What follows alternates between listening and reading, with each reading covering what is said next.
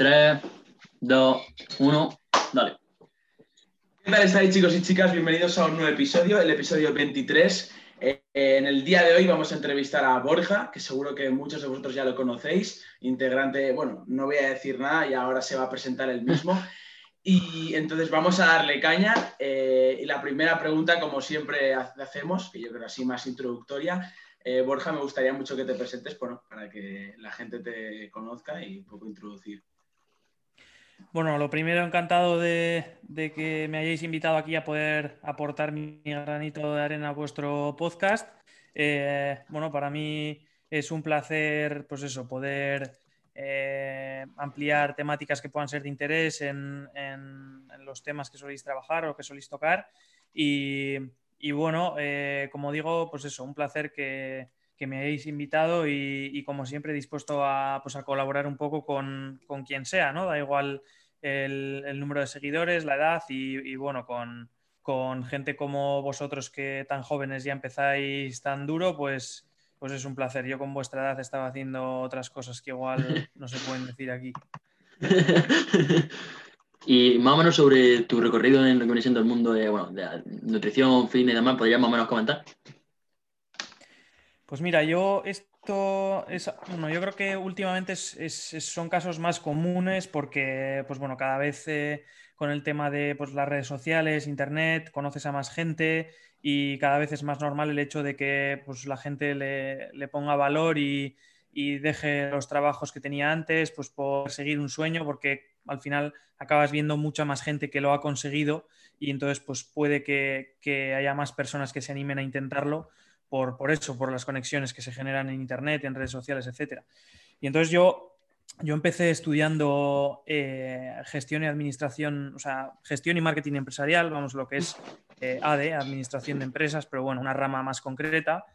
Y, y nada, terminé la carrera, pero bueno, justo pues mientras estaba haciendo los cuatro años de la carrera, empecé, mm, bueno, yo siempre he hecho deporte desde pequeño, pero más concretamente empecé con el entreno de fuerza cuando estaba en la, en la universidad y bueno, me empecé a interesar por el tema. Yo, bueno, tengo 29 años, por lo tanto, eh, con aproximadamente 22, 23, 24 no estaba el mundo de las redes sociales, de internet, del fitness, de tanta información en, en la red como hay hoy en día. Entonces eso me obligó a tener que investigar muchísimo, a tener que probar cosas nuevas, eh, bueno, a buscar diferentes fuentes para poder mejorar mi entrenamiento y mi alimentación. Y bueno, eh, me despertó igual quizás un poco más el interés la alimentación, porque vi que en cuanto pulí, me formé y apliqué eh, diferentes estrategias, vi resultados mucho más notables en, en- mi físico, en mi rendimiento. Y, mm, y bueno, y acabé decidiendo eh, apostar por, por estudiar el técnico superior en dietética, en, lo realicé en, en Alfonso X. Después de acabar mis cuatro años estuve trabajando en diferentes eh, bueno, trabajos relacionados con esa, con esa carrera.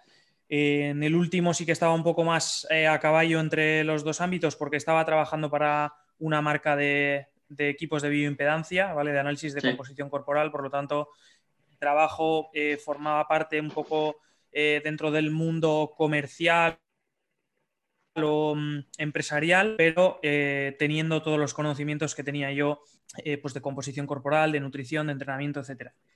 Y. No, no, dale, dale. y nada, y, y después de, me, ya te digo que empecé con el técnico superior en, en dietética, eh, lo acabé. Antes de esto sí que es cierto que cuando estaba con los anteriores trabajos hice, antes del técnico hice el experto en nutrición deportiva de la UNIR, luego ya hice el técnico y bueno, pues más adelante me he formado también Mm. en, en nutrición en el fútbol, también por, por la escuela del Barça. Y, y, bueno, eso es un poco todo. Hace poco hice también el, el antropometrista nivel 1 por la ISAC. En fin, todo lo que tiene que ver con, con el tema de la nutrición, eh, la composición corporal, el rendimiento, pero sobre todo me gusta el entrenamiento de fuerza y, y, bueno, y el tema del fútbol, que es un poco en, en los dos, en los dos, en los dos ámbitos que estoy más especializado y que encima últimamente cada vez se están uniendo más, pues porque se ven esos físicos cada vez más potentes en, en este tipo de deportes, ¿no? Sí, no, por lo que vemos, no, vas con tonterías, madre mía, con fútbol también de todo, o sea, y bueno, o sea, vea, listón. ¿Y el fútbol porque te gusta algo o por algún interés personal? Eh, la verdad es que yo a fútbol como tal en equipo nunca he jugado, pero sí que me parecía un deporte que tenía todavía muchísimo que pulir en, el tema de la nutrición, eh, que todavía quedaba mucho trabajo por hacer. Me despertó interés en ese aspecto y luego, pues bueno, aparte, yo no sé si sabéis, eh, soy de Bilbao, hay mucha afición por el fútbol. Antes era más aficionado de decirlo cuando nos pasaron por encima en varias, en varias competiciones en las que habíamos depositado, en mi opinión, excesiva ilusión. Eh, dije que mis sentimientos no podían depender tanto de, un deporte y que iba a pasar al otro lado, al lado de, profesionalmente poder eh, vivir pues, un poco de este sector. Bueno, que el tema que has comentado de los futbolistas, bueno, ya se vio el año pasado con el Bayern, la Champions, lo sabía que estaban los físicos de determinados jugadores, que, bueno, brutal. Pero, pero volviendo un poco a, lo que has comentado antes de la toma de decisión, ese cambio que realizaste del hecho de eh, lo que has comentado, ¿no? De ODA, de más a marketing eh, y ese cambio a, a, más tema de nutrición, esa decisión, mm, al final, bueno, tú la cuentas, pero creo que es algo difícil ¿no? de tomar porque el hecho de decir, bueno, he estado cuatro años de mi vida estudiando una cosa a la que me voy a un ámbito que no se parece nada, que es, bueno, lo contrario, no, no tiene ninguna, eh, ningún parecido, es, bueno, supongo que deberá ser algo que lo meditaste en su día y, reflexionaste acerca de ello. Pues efectivamente, esto al final eh, ahora se dice fácil cuando parece que tienes una eh, un determinado impacto en las redes o un, apoyo, un, eh, parece que, bueno, que, todo tiene un sentido más lógico, pero cuando yo empecé a interesarme por todo esto, era un hobby y empecé a convertirlo en lo que quería que fuese mi profesión, pues obviamente eh, ni todo parece tan fácil, ni todos te, miran con la misma aceptación que te pueden mirar ahora, claro. A lo mejor la familia, bueno, no, no, sé tu caso, pero familia o a lo mejor conocidos que suelen eh, lastrarte, pero no por nada, sino por simple eh, desconocimiento a veces. Porque, porque se piensa que es lo mejor para ti. Eso es. La verdad es que por parte de mi familia em, jamás eh, me han hecho entender o, me han hecho ver o han insinuado lo más mínimo en que, en que ni se me ocurriese dedicarme a eso, ni, ni lo más mínimo, y eso que venían de haberme financiado una carrera en una universidad privada de administración de empresas, o sea, que venía, venían de haber mm. invertido en mí por una vía en la vida. Y, y, la verdad es que mis padres en ese aspecto ha sido apoyo 100%. Bueno. En ningún momento he visto ni la más mínima duda sobre mí.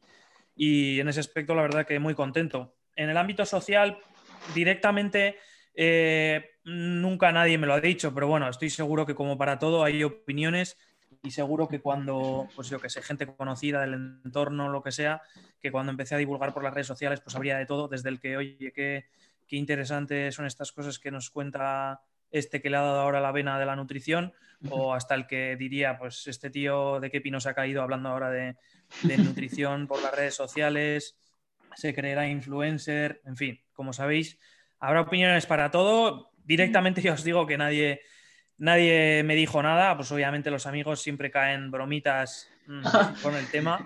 Pero bueno, yo, también las lanzo en otra dirección, o sea que.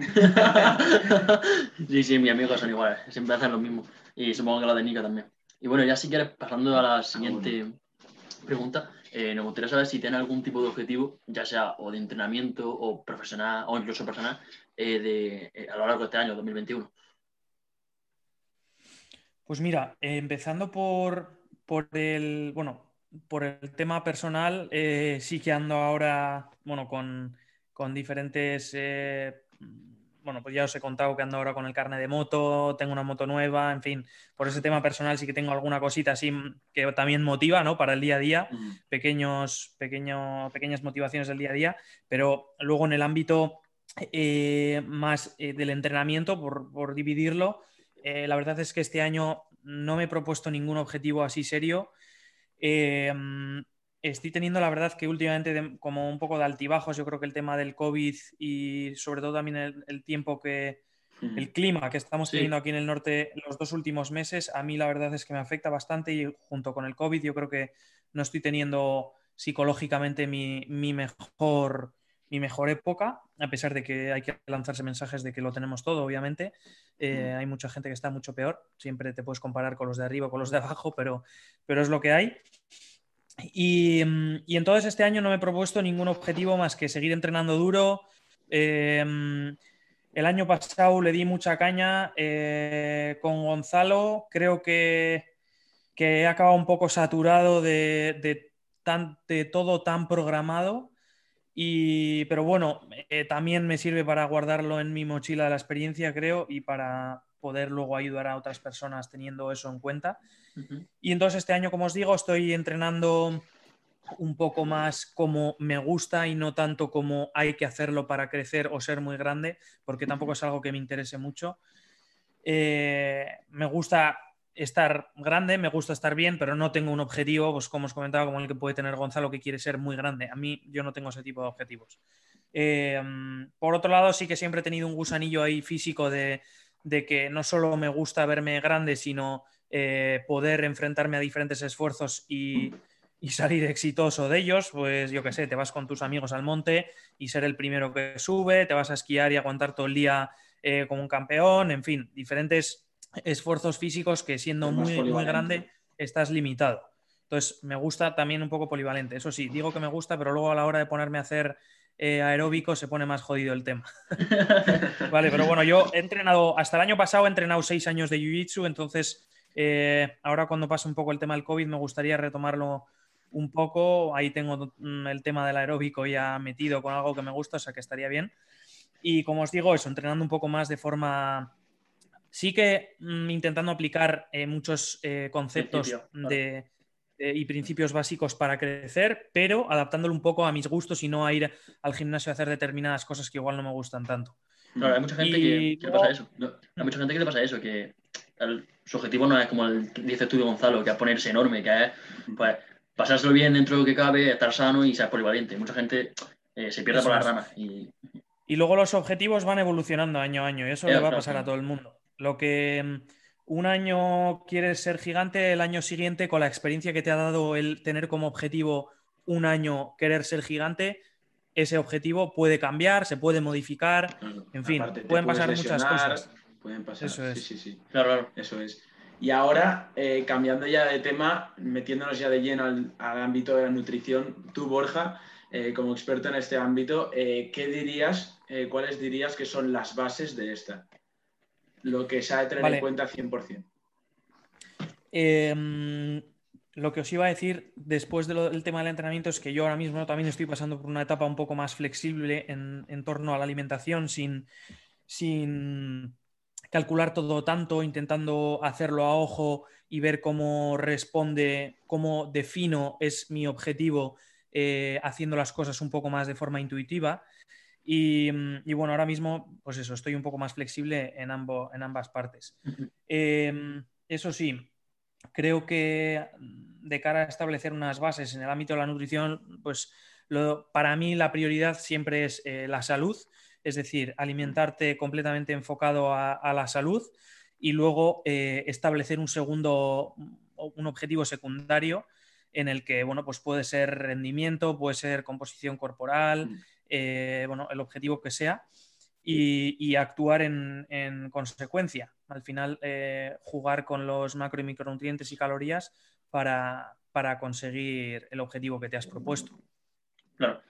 ¿Y hay algún eh, tipo de error que tú mm, veas más común en personas que, refiriéndose a la alimentación claramente, tipo cuando van y a lo mejor te dicen, oye, me gustaría eh, tener una dieta o me gustaría poder esta dieta, ¿hay algún error o algún mito o algún tipo de, eh, sí, de malentendido que suele ocurrir? O las, o las, mismas personas que él lleva, que algo que tú veas que... Algún error que, se suele repetir. Hmm.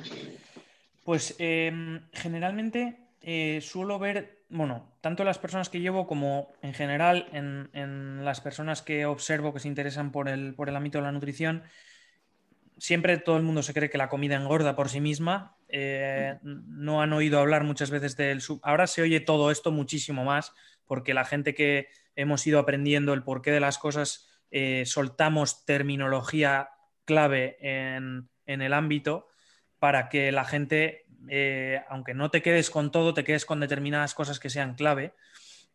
Y, entonces, pues bueno, eso, que la comida engorda, no que, no que existe un superávit o un déficit calórico.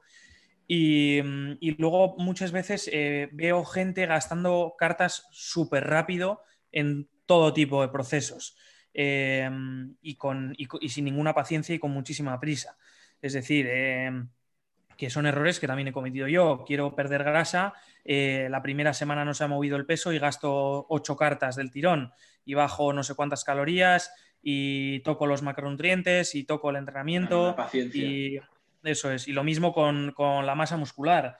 Eh, pues no ha subido casi el peso y solo me guío generalmente suele ser eh, un fallo probablemente todo derivado en un mal seguimiento, ¿vale? En, no tener un seguimiento objetivo. Eh, porque si analizas las determinadas variables que, son clave, eh, vas a poder tener más paciencia y que se te quite tanta prisa.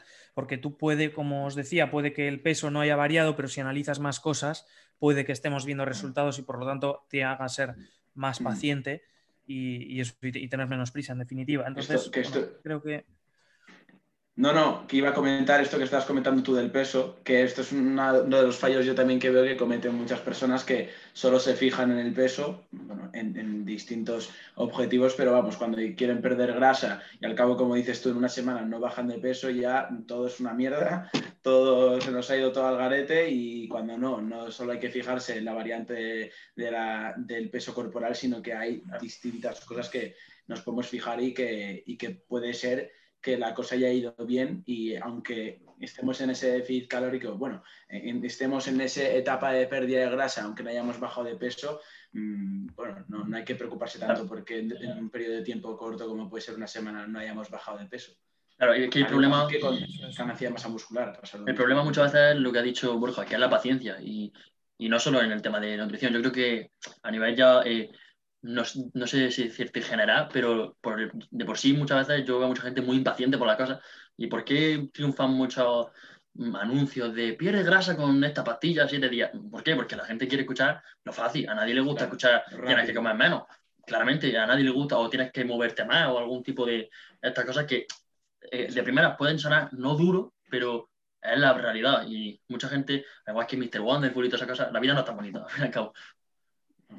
El ser humano siempre va a buscar la pastilla mágica, el camino gratis para lograr el éxito. Eh, absolutamente todo. Y entonces eh, no, conciben que, bueno, que haya que, implicar o que aplicar tanto esfuerzo en, el objetivo que, ellos desean. Y eso que hoy en día, como comentábamos, están las cosas mucho más fáciles los profesionales están mucho mejor formados y puedes ayudar a conseguir objetivos bastante ambiciosos sin, poner tampoco muchísimo esfuerzo en, en ello. O sea que yo trabajo con mucha gente que se sorprende de, los resultados que está consiguiendo o ha conseguido con, bueno, incluso disfrutando del, proceso, que de eso se trata.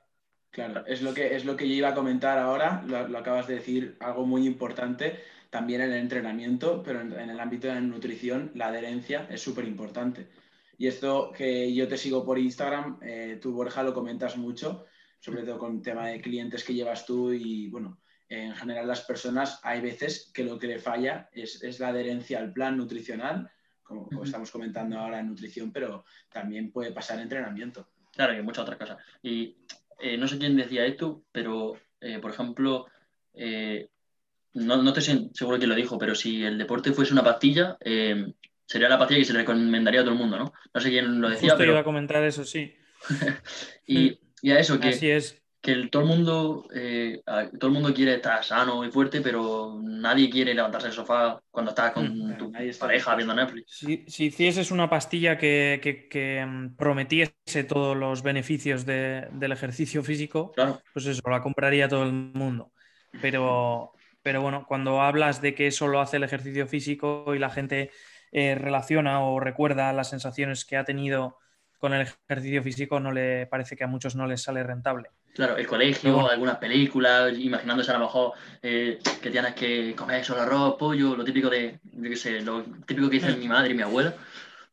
Aunque luego muchas veces es ligado con el tema de la adherencia, eh, muchas veces es encontrar el, eh, el, ejercicio físico, el deporte, la actividad que, a ti te guste o que, vayas descubriendo que te puede gustar. O sea, yo con las personas que trabajo, muchas veces la gente que tengo varias personas que me vienen y, les llevo el tema de, la nutrición y nadie más les lleva el entrenamiento ni me piden a mi ayuda con, algo del ejercicio, de ejercicio o del entrenamiento me dicen, Buah, pero el entrenamiento de fuerza y cómo lo ves y tendría que hacer, tal, porque saben que yo entreno fuerza y que digo que es una muy buena herramienta, una de las mejores, pero eh, yo siempre les digo que el entrenamiento de fuerza es la mejor herramienta para alguien que le cuaja, le gusta, disfruta pero para una persona que va a ir eh, agobiada, que va a ir eh, a pasarlo mal, que va a ir, no es la mejor herramienta. Si tú disfrutas y, te crea una, adherencia brutal a hacer body pump o, cualquier tipo de actividad que a priori no pueda sonar una herramienta tan, tan grande, ¿no? tan, tan de moda, tan, tan eficiente, para una persona que le genera muchísima adherencia y que le va a dar muchísima caña a esa actividad, es lo mejor que puede hacer, porque es lo que le va a hacer ir todos los días, machacar, progresar. Claro, obviamente depende para, qué objetivo. Si me dices que, quieres ser enorme y que lo quieres conseguir haciendo body pump, pues entonces ahí ya tendremos que sentarnos tú y yo a hablar. Pero, pero si me dices que quieres estar saludable, que quieres perder grasa, que pues al, final lo que mejor adherencia te vaya, te vaya a generar. y lo mismo con, el tema de la alimentación. Lo que, lo que, como has dicho tú, lo que cambia es el objetivo que tengas. O sea, si tú te quieres preparar para competir en culturismo, igual la, la categoría no te vas, bueno, pues yo voy a hacer fútbol para prepararme, no, o sea, va a depender de, de, dónde quieras llegar. O sea, como ha comentado Borja, si tú, por ejemplo, tienes un, un objetivo más, eh, bueno, encontrarte bien con tu cuerpo, con tu composición corporal, ser una persona saludable, pues sí que puede ser que el hecho de entrenar con cargas, el entrenamiento con fuerza sea muy buena opción, pero eh, no tiene por qué ser la única vía. hay que tenerlo en cuenta.